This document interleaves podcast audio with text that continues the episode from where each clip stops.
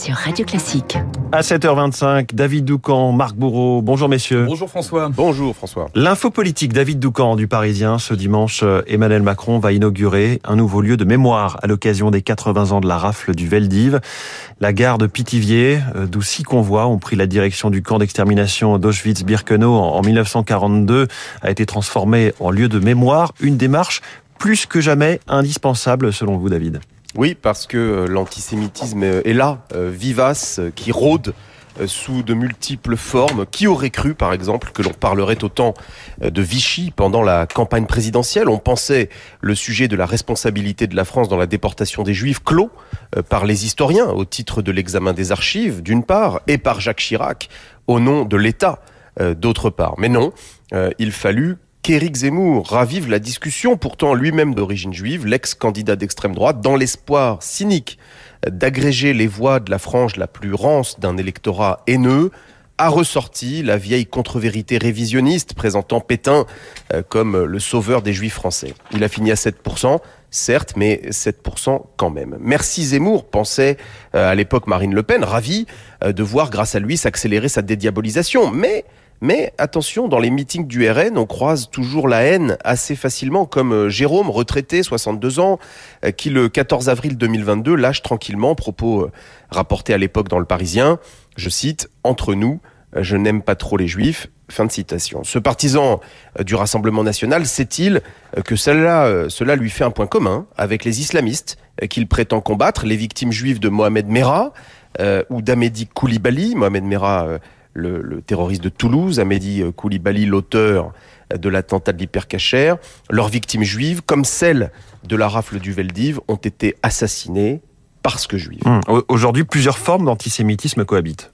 Oui, mais à la fin, immanquablement, ils finissent tous par tuer. Et parfois, euh, la vigilance des autorités républicaines manque à l'appel comme lorsque, vous vous en souvenez sans doute, la métropole d'Avignon a mis euh, plusieurs jours à faire effacer sous la pression euh, de l'opinion publique et de la préfecture cette fresque qui euh, reprenait tous les codes des années 30 et représentait Emmanuel Macron en marionnette entre les mains de Jacques Attali. Donc, nous ne sommes toujours pas débarrassés du poison. C'est pourquoi, oui, ce nouveau lieu de mémoire à Pithiviers est indispensable. Oui, il est utile euh, qu'Emmanuel Macron s'inscrive dans les pas de Jacques Chirac. L'info politique de David Doucan euh, à lire aussi chaque matin dans le journal Le Parisien. Merci David. Les titres de la presse avec vous Marc Bourreau à la une un président droit dans ses bottes. Oui, c'est le titre ce matin du Télégramme et le sentiment général dans vos journaux. Emmanuel Macron à l'offensive, écrivent les échos. Optimiste, ajoute le Figaro. Un cap, oui, résolument à droite, analyse l'opinion. Libération de son côté fait son propre résumé.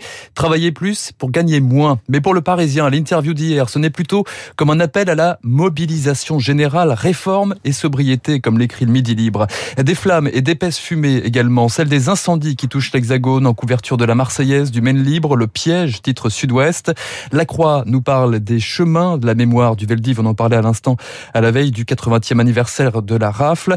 Le Parisien Week-end nous plonge, lui, dans la secte du Temple solaire. Autre ambiance dans les échos week-end, numéro spécialité avec un dossier passionnant sur les étonnants pouvoirs du poulpe. François, un article tentaculaire, je vous en parle à 8h30. Vous allez déployer vos, vos tentacules. Voilà à 8h30. Merci Marc Bourreau, tout à l'heure. Bonjour Renaud Blanc. Bonjour François. Votre invité ce matin. Le général Dominique Trinquant, le défilé militaire hier bien sûr sur les Champs-Élysées placé sous le signe du conflit en Ukraine, mais aussi eh bien, les mots d'Emmanuel Macron concernant l'effort de guerre et la durée des combats l'été et l'automne seront très durs, a prévenu le chef de l'État. Dominique Trinquant pour analyser la situation sur le terrain et notamment les frappes russes sur la ville de Vinitia, mon invité, 8h15, dans le studio de Radio Classique. Une demi-heure plus tard, Esprit Libre avec François Olivier Gisbert. Toute l'actualité avec Monsieur Fogg, Emmanuel Macron bien sûr, mais aussi la France Insoumise ou encore la pénurie de moutarde. Mais oui, vous avez bien entendu, Franz-Olivier Gisbert, 8h40 après la revue de presse de Marc Bourreau. Les spécialistes dans une dizaine de minutes, nous reviendrons sur l'interview du chef de l'État dans les jardins de l'Élysée.